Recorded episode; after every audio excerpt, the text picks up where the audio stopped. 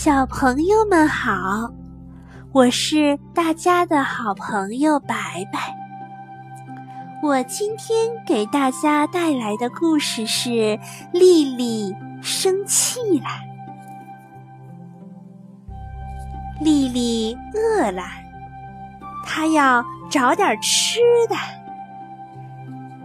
丽丽很善于寻找吃的，比如说。小狗汪汪盆里的食物，但是这是汪汪的食物啊！汪汪咬住了丽丽，丽丽生气了。咬人，我也会咬人呐！于是丽丽又咬了汪汪，汪汪嚎啕大哭起来。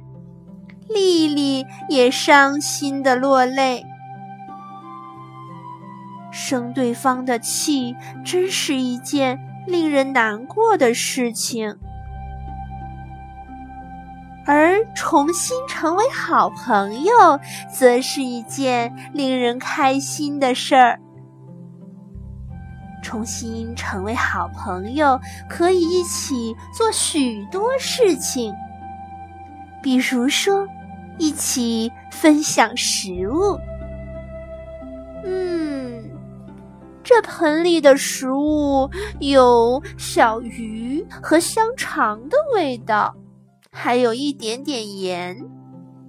丽丽并不十分喜欢这个味道，但是最重要的是，和汪汪重新成为了好朋友。